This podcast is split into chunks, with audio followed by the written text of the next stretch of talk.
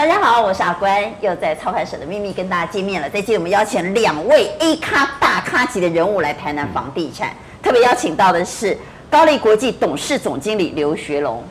阿关您好，各位观众朋友大家好。好，以及第一太平戴维斯资深协理丁文珍，文珍。娟姐好，刘总好，各位观众朋友大家好。好，我们再接下来谈谈到底房地产要怎么投资呢？过去我们经常。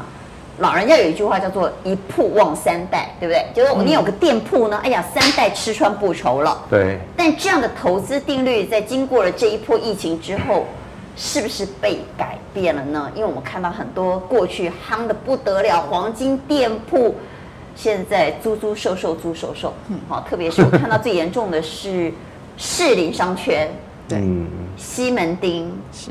公馆没有学生上学也很惨啊，反正几乎各大商圈呢，现在都出现了极高的空置率。所以来问一下徐龙，嗯，过去一铺旺三代的投资心法是不是被改变了？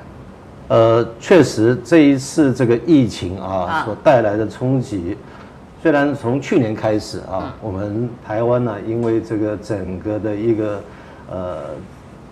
情况还算是很好啊，国内实际上也并没有封锁啊，没有做 lockdown，所以呢，整个的内需呃大家感受不到啊。但是今年今年从五月开始正式宣布三级啊，那么所有的这一个室内的群聚啊受到了限制，我想看到的这个对于整个零售服务业，特别是像餐饮这一个行业，嗯，那个带来的那个是前所未有的一个。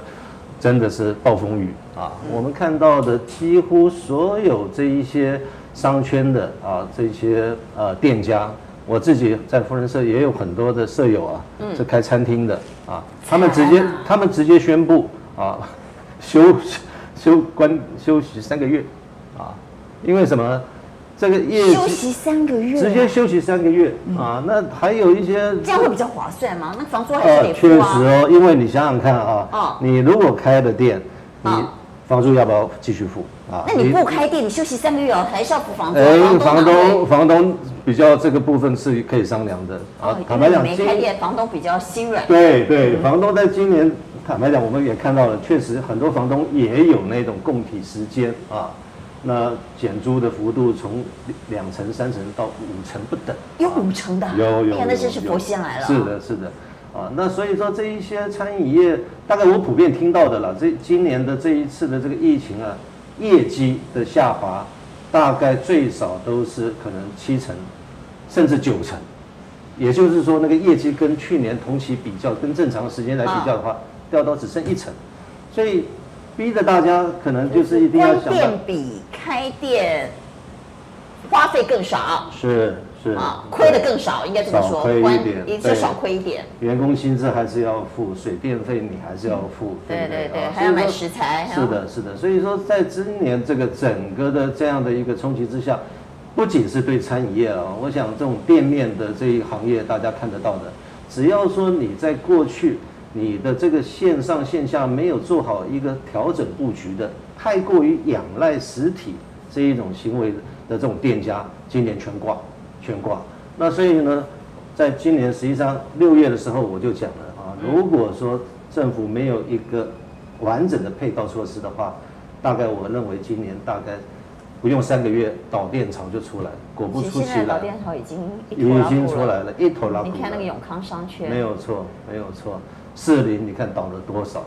嗯，来问一下文珍，那因为一般哦，会买店面，主要都是看它投报，是。哈，主要是靠收租，而且通常店面是比较稳定的收租嘛。对，你说我今天买一个房子租给住家，可能每年你都在换房客，是，可是通常店面呢，一签五年，啊，甚至有签十年的，就是它是比较稳定的长期的租客。过去大家都说，就像我说，一铺旺三代，就光光收租养这个哑巴儿哑巴儿子就好了。但自从经过了这次疫情之后，大家的想法开始改变了。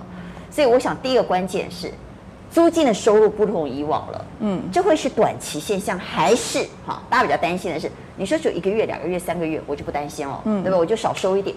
但问题是一旦经过了疫情之后，大家的消费习惯改变了之后呢？嗯，有没有可能？已经习惯上网买东西的也懒得出门了。嗯，好，已经习惯待在家的，不出门 shopping 的，那也懒得出门了。是，像我自从这个疫情之后呢，我就发现那个追剧人生蛮不错，以前不追剧的也开始追剧了，也懒得出门了。所以，要问一下文珍，掉下来的租金会再回去吗？嗯，这会是一个短期现象吗？那如果是一个短期现象，那店面仍然是不错的投资工具。那的确，在这波疫情之下，我们其实看到。租金其实店面的租金其实受影响是非常严重的。我们可以看到，像有些商圈，嗯，以士林夜市来说好了，因为它的商圈特性其实很直接，就是它的客群几乎全部都是外籍观光客或是年轻的消费族群。那在这波疫情之下，大家知道来台的国门几乎都关闭了，也不可能有人来逛夜市，所以来台的旅客呢，减剩下大概从过往的一千万，一年有一千万，现在只剩一百万。那那一百万里面，可能很多都是来工作，也不可能去士林夜市逛。那士林夜市过往还有很多很年轻的消费族群，比如说学生族群。那疫情那么严重，父母也一定不可能让他出去，所以看到说他们过往这边的消费族群，它是非常集中的。所以在这波疫情之下，它几乎是来的人流，几乎几乎是降低的非常非常多。那根据市调的机构来讲，他们说目前士林夜市来说，呃，可能空置的呃这个率，空置率大概有四分之一，就是每四间就有一间是空置的。可实际上，我觉得就我自己本身的观察，我觉得这个情况可能再更严重一点点。因为像刚刚刘总讲的，有些店家的老板可能会觉得，诶，疫情期间我如果开店，第一个没有人，我还要浪费这个水电，还有员工，不然我就先停业，我先休业好了。那它也不叫做关店。对于房东来讲，这个也不叫做空置，我们就是铁门拉下来。所以像你现在如果去士林夜市，你如果去西门町，我大概上个月我去过西门町。你走在那边路上都没人，可是你也不觉得贴那个招租的广告很多，因为那个店家他也还不清楚到底这波疫情是一个月、两个月，还是像去年一样，去年三到五月一样，疫情一结束，哎，大家又回来，又有生意可以做。所以他们现在的情况就是，哎，反正呢，第一个政府可能有一些纾困。那房东也愿意让一点，我就先静观其变。所以你现在去看，可能觉得这个商圈的空置率现在是 OK，是两成，是两成五。可是如果这个疫情的期间再往下拉，或者是来回就又又反复，比如第三波、第四波之后，其实呢，它的那个空置率的状况会越来越严重。那对于这个刚刚那个主持人有讲到，就是诶，大家改成线上购物了。那呃，未来国门又不开了，那到底对于店面大家过往所谓的黄金的这种哑巴儿子来讲，经营上面会怎么办？我觉得那会相对较困难。以前我们讲这个店面哦是非常好的一个投资工具，你要在一个黄金地段找到一个黄金的店面，其实人家都不会卖的。对，那可是就现在来讲，其实就投资人的评估来说，其实店面真的他们不会放在很前的顺位了。他们以前都哎、欸，这个第一个黄金店面我就是第一顺位，可是就现在来讲，可能他现在都退到第三、第四个顺位。那现在第一顺位是什么？现在第一顺位。工业跟办公反而都是很热门的。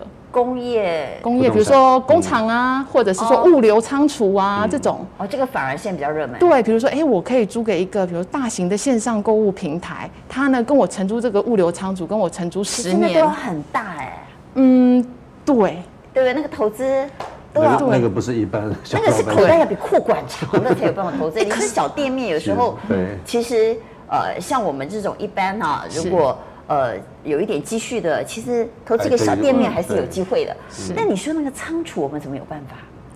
不然就是一些比较可以投资它的不动产证券化的这个对哦，呃，买股票。对，那如果像店面的话，我们也有观察说，不是，其实不是每一个商圈都这么惨啊。有一些比较偏民生的，它附近它的这个居民是相对比较多的。像我们看疫情很惨，可是还是会有店友来拓点，比如说，哎，超市。好了，超市这个这个就是硬需求了，嗯，对不对？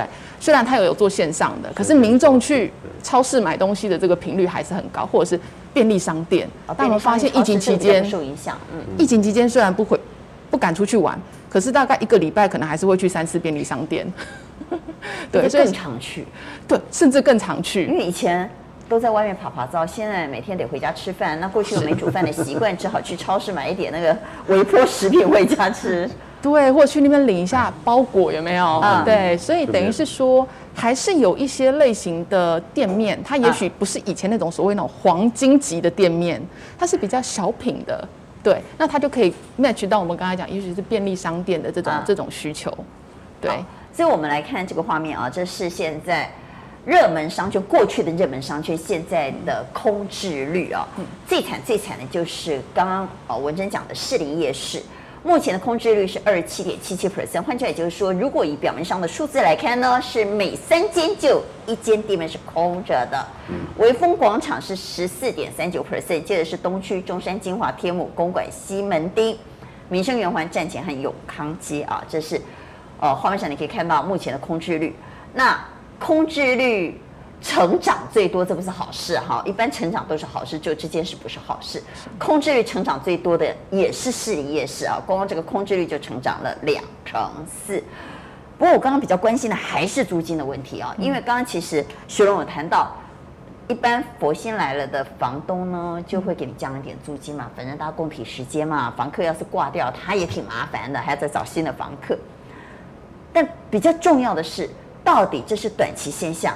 还是回不去了，啊，如果是短期现象，那就没关系。我刚刚讲没关系，哎，还是一个好的投资标的。嗯，但如果回不去，那就得另做打算了。嗯，所以学荣，你看这是短期现象，就是租金的下滑是短期现象吗？还是？我想租金它是一个非常理性的一个指标啊，完全是取决于市场的供需啊。啊，当市场的这一个空置率上升的时候，势必租金一定会下修。但是现在我们如果说用美国为例啊，嗯，实际上美国从今年五月，它的这个整个疫苗施打率达到一个普及安全的一个，它现在打两剂超过一半了。对，那么实际上它一解封，我们看到今年美国六月的整个的一个零售消费啊，不得了，超过去年的 Christmas 跟 Black Friday 报复性消费，报复性的消费啊，所以说大家也不要悲观到说认为说啊这个店面永远回不去了。但是我们要注意一点啊，嗯，在这一波疫情所带来的影响，实际上改变了很多人的消费行为跟习惯。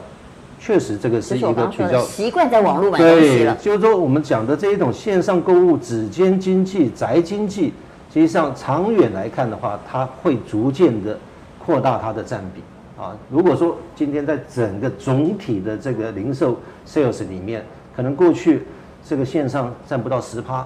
嗯，但是在这近年我们可以看得到的，全球的这样的一个消费啊，有将近呃二十五兆美元啊，在今年二十五兆美元。对，从今年来看，相比相较于二零一九年那时候的二十四点六兆，当时的这一个所谓的电商啊，我们讲的 e-commerce 的部分呢，啊，大概占的是十四个 percent。嗯，但是到了二零二一年，我们预测。它是可以达到了将近二十个 percent 啊，所以说这一个幅度的一个增加，我觉得这个会是一个趋势。我跟你讲，都不用看这个，你看那个 Momo 的股价、嗯、哦，对啊，就知道了，一千多块啊，股，你就知道了是不是？因为在电视上卖东西的电视购物股价可以到一千多块，那你就知道。没有错，没有错。所以再回回回答您刚刚讲的租金报酬率，实际上对投资人来讲啊，嗯、呃。真的，我们还是认为你要选择的商圈跟你的这个 location 啊，这个还是一个不变的定律。好，那我问一下，现在比较没有受影响的商圈，仍然能够维持火烫的，嗯，是哪些商圈？呃，目前来看的话，我先问一下了，我最关心逢甲现在怎么样？哦，逢甲商圈听说好像业绩也下滑的蛮多的，哎呦，要命啊！呀，但是。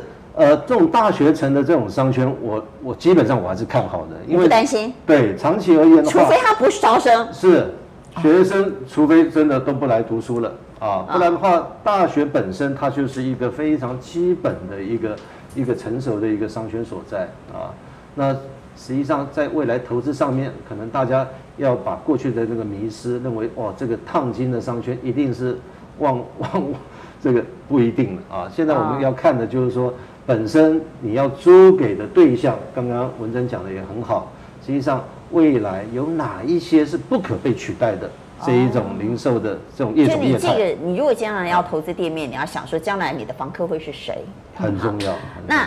你的店面适合租给什么样的房客？那如果这个房客是不可被取代的，那你不要担心。没有错。那如果呢，你租的对象可能是很容易被电商取代的，或其他的消费形态取代的，是，那你的租金就会受影响，你的投报就会受影响。我有点搞不清楚啊，到底怎么样的店面投报才算是一个及格的投报？到底要几趴？现在到底要几趴？我因为你看台北那个房租，就再怎么高，你去算它的那个总价，那个分母太大了，是吧？对，对，你说那个贵的不得了，东区啊，吓死人！但是你去算它的投报，其实也不高。所以到底现在，如果我们要做店面投资，对，其实对我们所有的观众朋友，就是如果他想做店面投资的观众朋友，他到底应该怎么评估投报？到底多少投报是合格的投报率呢？嗯，文珍，嗯，应该来说，其实店面的投报率吼都很低。它过往我们在看所有的不动产类型的产品，其实店面的投报率永远都比办公室或是什么工厂那个都低。所以第一名是第一名高的可能就会是。投报率最高的可能都会是什么工厂啊，工厂是工业最高的，相对比较高，因为它土地便宜嘛。难怪这个贫者越贫，富者越富嘛。对，买工厂的就绝对不是我嘛。应该说它的投报率跟稀有性，这个物件的稀有性。工厂的投报率可以做到多少？它目前的话，如果出了台北市，应该有到三个 percent 以上，更高都有，甚至更高都有。往中南部四个 percent，三个 percent 你们就觉得高了。有到四的，四个 percent 就很高了。以台湾的标准是这样，台湾的还不含价格的涨幅。好，所以第一名是工厂，第二呢？对，呃，再来的话可能就是办公了，商办。对，然后再来才会是店面。其实最低的是住宅啦，老实说，住家是真的最低的，真的最低的。住家除非你是套房，对，或者隔那个学生宿舍，对，不然其实住家是以做投保来讲是不划算。那。呃，商办现在可以到多少？商办问你就知道了。商办现在在台北的话，大概二点五到三个 percent，算不错的啦。算不错的，算不错的。那如果离开台北呢？我我跟阿关你解释一下哈，这个到底所谓好跟不好，它要有一个比较。对对对。那我们在看租金报酬率，它的一个比较的基准呢，就是跟你的取得的一个贷款资金成本，它的利率是一个。相对应，那现在利率都一点三、一点四。你如果是现在利率对，假如说是在一点四、一点五，好来讲的话，那你关系够好。二点五 percent，人家关系好的都一点三。呃，实际上我住宅也是可以达到一点三。不能承认自己关系不好，或者以一点三、一点四来看的话，对对对，大概做到多少投报算是？呃，所以你如果说今天你去投资一个商办啊，当然我们不可能是买整栋的啊，我今天我去买一个。单位啊，一两百平的，我想这个阿关一定买得起。不行，实际上在这样台北市的这种，还不行，我再再再拼个几年有机会。B 办 C 半，总价大概在一亿上下的这样的一个一个标的，你说你买下来，哎，租金报酬率有个二点八趴，你跟银行贷款贷个一点三、一点四趴，实际上这个是一个好的一个投报。二点八趴扣掉一点三趴，投报率是一点五，这样就已经不错啦。这个在台北算不错的，而且我们要考虑到一点，实际上租金报酬率它只是在反映你的一个取得啊这个 holding period 的这样的一个投资的一个表现。但是还有一个不要忘了啊，它未来一个资本报酬对它未来你处分的时候资本利得的 capital gain 啊，这个我想才是投资人应该去关注的。好，所以也就是说，如果以现在的利率水平来讲，一点三啊，一点四，那你有个二点八就不错了。嗯，那。当然三更好，当然三更好。但是至少我们知道及格线在哪里吗？如果今天我们的观众朋友想去买个地面投资，买个商办投资，买个呃房地产投资，他怎么去计算说这到底是不是一个值得投资的标的？至少它是一个 B 呃标准啊哈，基准啊，基本基准。对。所以公式是不是就乘以二就对了，是吧？假设现在利率是两趴，我就要四。嗯。现在利率是三，我就要六，是这样吗？呃，乘以二，我觉得可能。太太太 aggressive 了，目前来看的话，应该是做不到。以我们呃在看这样的一种投资人，他们在评估这个，你必须要，因为台湾算的都是毛租金报酬率啊啊，我们刚刚讲的二点八三，那个都是 gross yield 啊，所谓的毛租金报酬率，还有税金，你还要扣扣除你的房屋税、地价税、你的管理费、你的一些管销成本的一些东西，所以大概还要再打个八折到八五折，那个才是你的 net。啊，所以说真正要算的是要把这个 net 算下来之后，还要超过你的贷款利息成本，能够最起码多出一个，最好有个一个 percent 以上，那我觉得这个投资就相对的是一个很安全的一个好的投资。哎呀，在台湾做房东好苦啊！大家都以为，大家都说你看那些做房东的都说他们是要命的投资客，黑心投资客，是不是大家都这么说嘛？哈，政府都把投资客打的好像是黑心啊，有罪啊，这个是呃掠夺社会资源的资本家。嗯但其实你又仔细算他们的投报，如果就像徐荣所说，他那个 net 只有一趴的话，那房东其实好苦啊，对不对？一年辛苦下就这。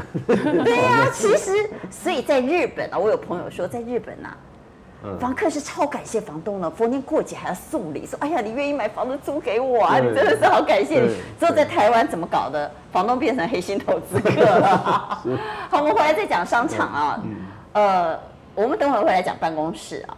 其实对呃观众朋友而言呢，刚刚有谈到，现在投报率最高的是工厂，但是呢是需要大资本的啊。嗯、然后呃接着就是商办，对不对？嗯、然后才是店面，最后是住家。嗯。但大部分的投资人都比较习惯投资住家。嗯。那投资住家可能是它的门槛比较低啊，这是一方面。第二个呢，送礼自用两相宜嘛，对不对？万一我没有出租呢，我自己还可以住啊。我儿子结婚的时候还可以给媳妇儿啊，对不对？所以，呃，这应该是一个投资项。但如果纯粹讲投报而言呢，呃，其实住家是投报率最低的。所以我们还是呃，等一下讲完店面之后，我们就要讲商办。讲完商办，那我们就往上讲讲呃工厂啊，或者是土地。嗯嗯。所以我们还是回来再讲一下店面。以现在的租租金大概是。呃，一平大概可以租多少？在不同商圈，你大概知道的水位大概是多少？嗯、应该说，这个其实一些一线商圈，特别是东区啦，它大概在这在疫情之前，它就已经开始慢慢在修正了，因为商圈的一个转移，因为它被新义商圈给对被新义商圈吸走了。然后第第二个是那些快时尚，我们所谓的那些大型的快时尚品，很多 Zara 啊。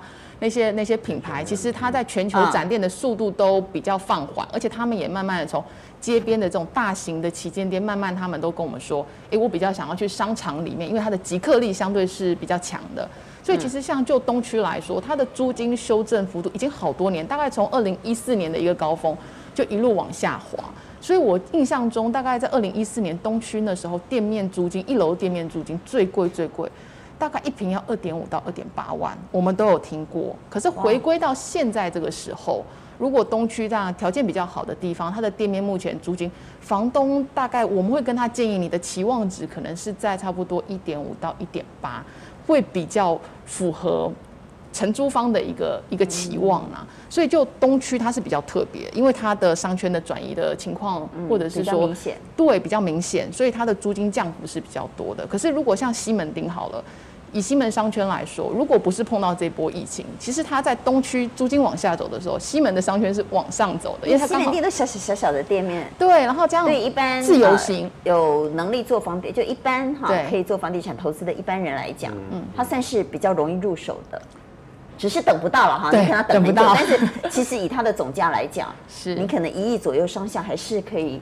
找得到不错的标的，是是，所以就目前这一波的疫情下来，其实蛮多的房东都会跟我们说，我们他们其实是愿意让的。那让的情况下，可能一层到两层都会是有机会的。而且其实这这一波的疫情，其实政府带头让嘛，像比如说像国产署啊、台北市政府，他们对于一些他们，因为他们也有很多的资产，可能在出租给这些店面，他们其实主动都租金都有降两成到四成左右。在短期，比如说我是三个月、六个月疫情比较严重的期间，政府其实对于他的房客，他是有带头让的一个一个作用跟指标。嗯，好，谈完了。店铺之后呢，我们来谈谈商办啊，这个门槛有时候再高了一点啊。嗯、商办投资要掌握什么样的美感呢？薛龙，呃，商办基本上啊，呃，我我我想它的商圈这个商办也是讲商圈的啊。哦，也是在谈商圈。台北的话，现在当然最盼的、最好的优质的办公商一定是信义计划区了。嗯。啊，平均租金已经来到了差不多超两千八百块。以上平均呢、啊？平均，那当然这个不包括我们看到的最指标的，像一零一啦、南山广场啦、国泰置地啦那些的话，甚至都已经到四千块以上啊，哦、一平每每个月啊。那对一般投资人来讲，如果要投资这一个呃商办这样的一个产品啊，我刚刚讲的商圈是一个考量。台北有几个六大商圈啊，我们讲的新义计划区、敦北民生、敦南仁爱。台北车站啊，松江南京，它本身它要有 get 齐了，我我们讲的就是说它还是要有一个聚集的这样的一个商圈的商喜效应。第二个呢，它的整个的一个交通上面啊，捷运设施啊这一些等等的，这个是对上班族来讲很重要的啊。那第三个呢，就是说他办公所在的周边附近，他的生活机能，他也强调生活机能的啊，是不是银行啦、便利商店啦、餐饮啦各方面的很方便啊，大家。中午呃马上下去就可以吃饭了、用餐了啊，到邮局啦、银行啦等等这一些的，所以这个我们讲的叫 amenities 啊。那讲完外部之后呢，讲内部，就是说一个好的一个投资标的，基本上当然呢，就是说我们买不起整栋的，我们买所谓的散户的这种区分所有权的这样的标的，你一定要看它有没有二十小时的物业管理，这很重要，这个物业管理是很重要的。啊。那么再来呢？所以有一种，我对不起打个岔，有一种是，嗯、呃，住商混合的，对对对，或者是说，它其实表面上看起来像住家，但是它可以登记公司，是，那也可以当办公室出租的那一种，其实它的投资价值就低很多了哈。呃，那个基本上当然它的在管理上对那一种的话，呃，坦白讲，它能够吸引到的租客的对象，相对的，它可能就。不是那一种可以支付比较高租金的客户，啊，我要强调的就是说，我们做房东、做商办的房东，你也要考虑到你的这个租客，你要租给谁，哪一种行业，它的租金的支付率是高的。像现在，当然第一我们会想到的，哎，我租给银行啊，金融业，银行是最好的，最稳当的。对，但是。现在说实在话，银行也在周边，他们的分行越越越越早越小。因为他们现在很多都用网络了嘛，网络银行啊。那再来，在这几年，不只是台湾啊，在整个全亚洲、全世界，办公市场最扩张需求的还是在科技业啊，科技产业。当然，这个也是伴随我们看到的最最近这几年我们讲的 AI、五 G 啦，这一些线上网络等等的，有太多太多的这些新创啊，这些大型的这一些科技公司。加码啊，扩大它的这样的一个呃的一个投资，所以反映在办公上面，它的扩张需求是很明显的啊。所以呃，租金当然就是说反映在的它的物管大楼的楼龄屋龄啊，还有大楼的本身的这些设施设备。嗯，这个大楼本身是不是有良好的这一个空调中央空调系统啦，紧急发电机啦，呃，它的整个的电梯的运载的能量啦。啊，消防啊，等等。停车，停车，对，停车超重要。我今天开一家公司在这里，我的客户来没地方停车嘛，反正要死，没有错，没有错，没有错。嗯，好，所以说，甚至讲到更细的，哎，它大楼的本身的这个公设比啦、坪效啦等等的，这个都是我们在进入投资商办市场要考虑的因素。好，所以刚刚谈到几个因素嘛，第一个是它的地点。这个商圈啊，然后大楼本身的品质管理跟它的设施，对，我想问，如果要投资商办，是不是就一定要够大？那低消是多少？也就是说，就像我们买房子一样啊，以前人家说啊、呃，投资房地产呢，如果以正规的投资心法来讲，就尽量不要投资套房，你至少要有一定的平数啊，也许两房或三房，这是在住宅嘛啊，那在办公室。有没有一个低消，就是说多少平以上你才有投资价？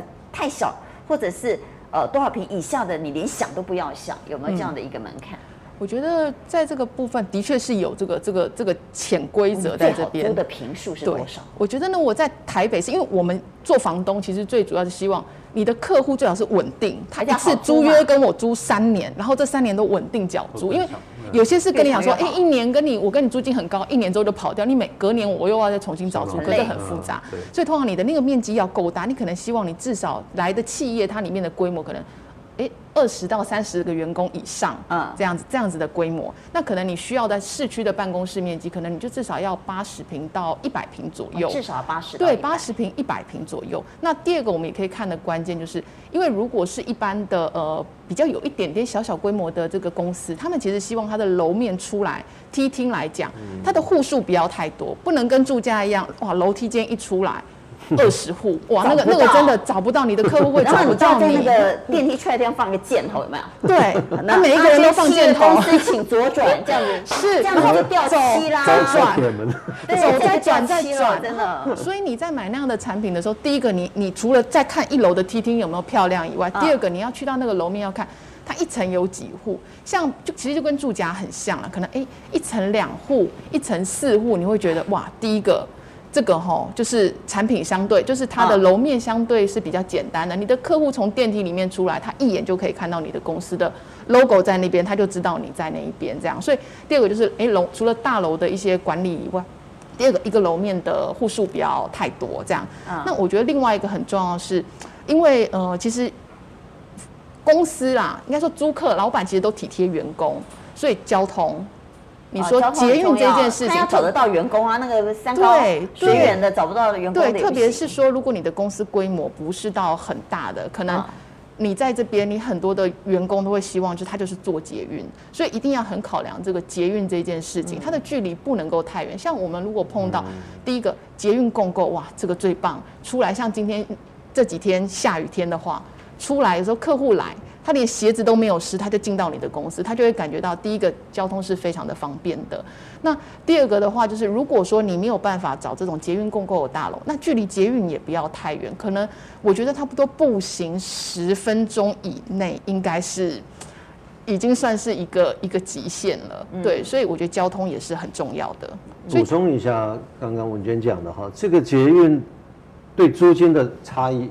就以内科为例，差多少啊？内科同样的，你今天你如果是在西湖段啊，就是沿着这一个港前啊，这个内湖这个几个捷运站周边的，它这边的租金啊，实际上像周子街啊什么的，大概都可以租到甚至一千六、一千七以上啊，甚至有目前我知道还有到一千八的啊。但是你到了文德段这一边。离捷运走不走路走不到的，对，它的租金大概就掉到甚至一千二、一千一，哇，差这么多啊，差很多的，对，所以说这个捷运可及性、步行距离能否到，这个反映在你的租金，这个是现在在台北非常明显。好，我们等会再好好分析一下，到底现在有哪些地方是热门的投资商办地点啊？嗯、但是我还是一样要问，经过疫情之后，很多事情被改变了，嗯，所以现在很流行什么呢？很流行就是我。呃，买一个商办，但我不是租给一家公司，我把它隔得小小小小小小，租给那些呃工作室的啦啊，或者是呃呃人数很少的，那他不愿意花钱请行政人员的。现在不是很流行说啊，我今天隔很多小房间，但是我有一个会议室大家一起用，我帮你请助理，我帮你请服务人员，我帮你请总机啊。这是一种新的商业模式，也是一种商办出租模式。嗯、对，这种模式投报会比较高吗？呃，早期这个我们把它叫做商务中心。哦，这叫商务中心。对，嗯、那现在的话，可能就是呃，像像共享办公室啊，我们讲的像。国际知名的 WeWork 啦，啊，新加坡的 Justco 啦，啊，啊，或者是德式商务，这个在在台北，实际上全世界在过去这五五年来，这样的一个行业发展的非常迅速。对，我看它成长的幅度很快。对对，那商务中心，呃，我我觉得它还是有非常大的一个成长性，原因实际上很简单哈，就是说我今天如果我是一个企业主，我要去找一个办公室，我第一个我不用自己去。花一笔支出，还要去找设计师，还要去发包装潢，花一大笔钱啊！因为商务中心都现成的东西了。第二个呢，我也不用在我的会议室里面还要去搞什么这个会议室啦、接待啦什么哎那些东西的，我到商务中心现成的啊会议室。by hour，反正我带个零零七皮箱，我就可以去上班了。对对对，这个有点像我们到酒店一样的，你都住到 service apartment 这种概念一样的啊。那同样的，我的这个柜台，哎，我有客服，有秘书，也一样会帮我处理这一些日常的这些邮件呐，啊，这些接待啦，甚至影印啊，啊，邮局也可以帮你跑跑腿啊，等等的。嗯嗯。所以对很多企业来讲，它可以省掉很多不必要的人力物力啊一些成本支出。啊，所以说，我想这个特别在这个两年来这个疫情影响之下，嗯，有太多太多的企业，他甚至考虑到，哎，我需要做异地办公分流。因为其实很多员工已经在家里工作了，是，所以我真正要需要去实体办公室的员工已经没那么多了。我是不是还要租一个这么大的办公室？还是其实我就。本来二十个人的公司，没有，可能有十个人都在家里，我只剩十个人上班了。对，那我是不是可以更节省人力？比如行政人员我就不要了，接待人员我不要了，总经理人员不要，我再扣一扣。哎呀，我只要五六个员工，那我也许就分租这种商务中心就可以了。以以我们自己高力为例啊，哦、我在呃零七年到这一个前年啊，二零一九年，我们将将近有十一年时间，我那时候是在台北一零一大楼的四十九楼啊。嗯哇，那时候啊，真的，我们公司啊要找应征这个新新的这个，大家一看到这个地址一零一四九楼，大概就是说 选我选我了。找人很好找啊，当然公司所付出的代价也不小啊，每一年都是上千万的房租在付。但是我在两年前，我决定把这个办公室啊做一个一百八十度的改变，变成是一个共享办公室的概念。所以后来呢，我们。在选择了这个整个的一些市场的一些替代方案之后，我还是离开不了信义计划区，啊，因为所以你们公司现在是跟人家租共享办公室、租商务中心啊？我们把自己的办公室，我不是跟人家租，我自己的办公室，我现在在松仁路八十九号的这个宏泰的这个大楼，那么我把这个办公室的面积缩小，然后呢，我变成是一个共享的办公室。我们叫 A B W 这样的，就是你自己的空间缩小，对，可以给别人用。没有对外出租，完全哎。以前我在一零一的时候，我每一个员工啊，譬如说我有七十个员工，我必须要有七十个 workstation。是啊，哇，每一个人有自己的一个位置，反正呢，他 很隐秘嘛，他进来了，整天我也不晓得他在干什么。那我们，我现在我们在这个宏泰交易大楼的这个呃 A B W 的这样的一个办公室里面。我的座位啊，实际上固定啊，这一种 hard desk 就有五十八张座位。那七十几个员工怎么坐五十八张座位上班呢？意思是说，有一天如果我员工全部回来的时候，会有人没位置。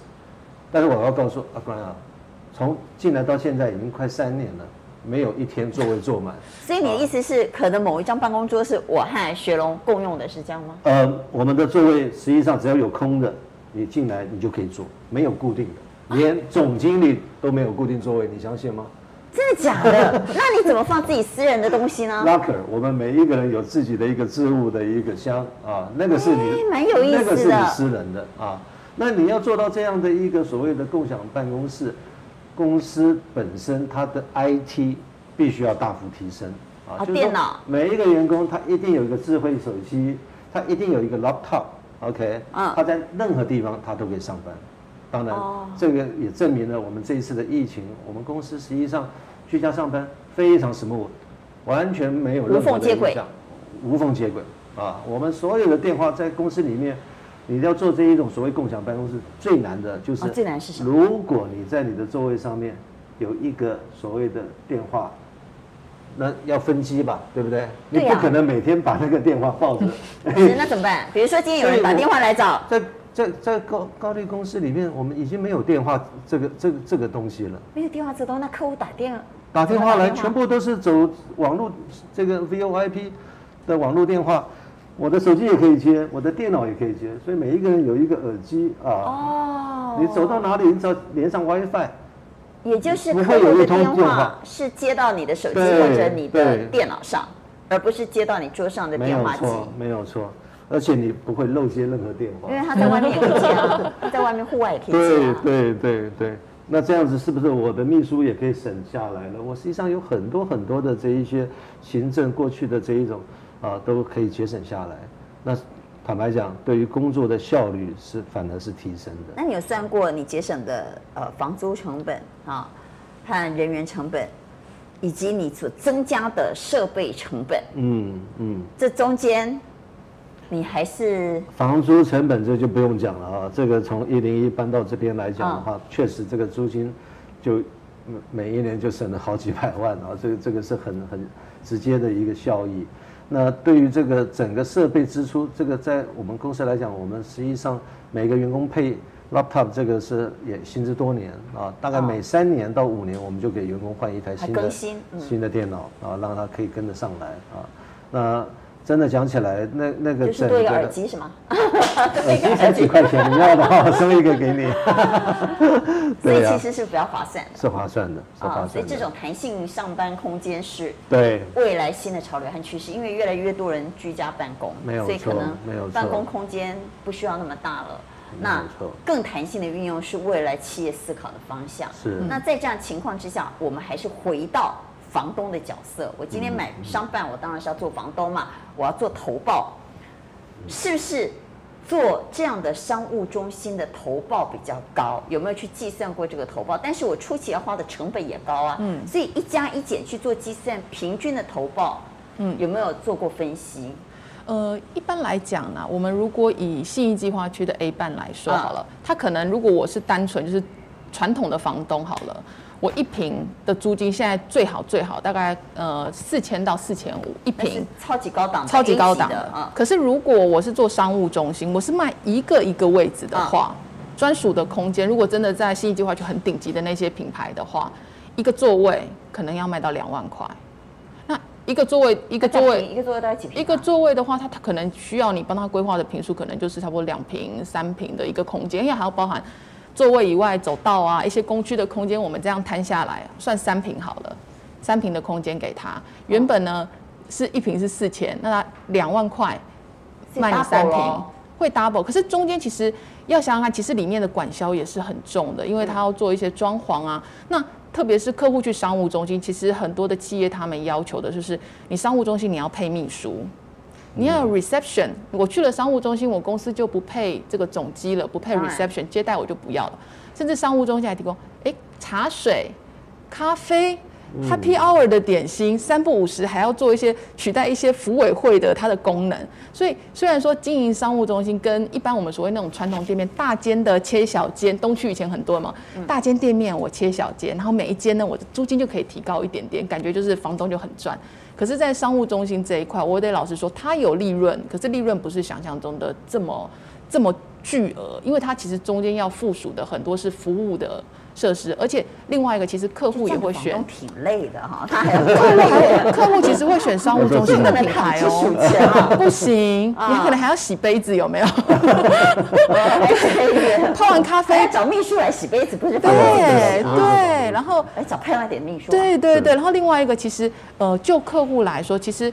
如果你希望找到是，比如说大企业来跟我租我的商务中心，一次跟我租掉半层，有没有？我就是好棒，那剩下半层我再租别人。那其实这种企业他也会选品牌，因为他也会在意你这个商务中心的经营的稳定性跟持久性。我今天公司我放弃了传统的办公室，我来你的商务中心。哎，可是你要是这个品牌只有经营了半年一年，哎，我怎么知道你明后年你会不会转手了，卖别人了？那我的服务是不是能够一直维持我当初进去的时候你给我的承诺？所以对于租客来讲，商务中心的品牌其实他们也是很在意的。嗯嗯，这个这个商务中心有连锁加盟吗？假设我要做这样，有有啊，有有有，国内实际上已经有好几家做到非常大的啊。在以前商务中心啊，实际上。它是一个对企业来讲，可能是一个过渡期啊。比如说，我外商刚进入到台湾这个新的市场，我一开始我可能只是一个代表啊，找找一两位，所以我先到商务中心注册登记啊，把公司花个一两年，慢慢把市场市调调研做好啊，再来。这是一个。第二个呢，对很多的新创公司来讲，刚开始创业嘛，没有太多资金、资本，对不对？你说哇，要真的找一个承租一个办公室。别的不讲，租金贵以外，第一笔这个装潢开销可能就是几百万，还有也不知道做不做得起来，对不对？对对对对，万一我三天我就挂掉了怎么办？所以以前的商务中心基本上是否这样的一个功能跟目的，那现在不一样的。现在我刚刚讲的这种共享的概念起来之后，很多的大型企业实际上他舍弃掉去租传统办公室，他直接去找商务中心的业者，然后呢，他也是让我大面积跟你。租哦，哦，你就按照我的要求，你来帮我装潢，嗯啊，这样子的做法，因为他不想管理嘛。对对。那雪龙，因为像我会问这个问题，是因为我也曾经想过，我有没有机会做商办房东，但是一想到哇，那个一两百平哈，口袋要这么深呢，就会为之退却。对。那如果像这种商务中心，我来进这种商务，我是不是就可以不用买这么大的办公室？呃，商务中心当然你也是要算它的这个座位数啊，这个一定是一个最重要的，就是说它的这一个投资的一个基本的经济规模到底在哪里？但我还是先回答你刚刚讲的，商办不要把它想的这么遥不可及啊，就像刚刚文珍所讲的，一般传统的这一种呃 B 办 C 办大楼啊，它的最好租的这种面积啊，说实在话都在一百平以内的啊，七八十平的这一种。非常容易租，其他事情容易租，非常容易租。你告诉我，豪宅 是不是比这个大，对不对？我们办公室如果是七八十平，在台北，你甚至你有可能 maybe 现在八九十万买得到，五六千万的东西，你也不需要全部用自己的百分之百现金吧？你可以贷款啊。我知道啊，谁买房子不贷款？是啊，所以说你这个 我贷很多啊。那所以说，真的你想起来的话，你的自有资金实际上是。我觉得对一般啊，像您这样的投资人士，我觉得是可以做得到的。好了，我们在今天谈到房地产怎么投资呢？从店铺谈到了商办，从商办谈到了土地、仓储、厂房，现在又谈到了利率。我想对整个房地产投资，我想我们的观众朋友一定有一些基础的概况喽。所以该怎么投资呢？你一定知道了。好，谢谢学龙以及文珍接受我们今天操盘手的秘密的访问，谢谢，祝大家发大财。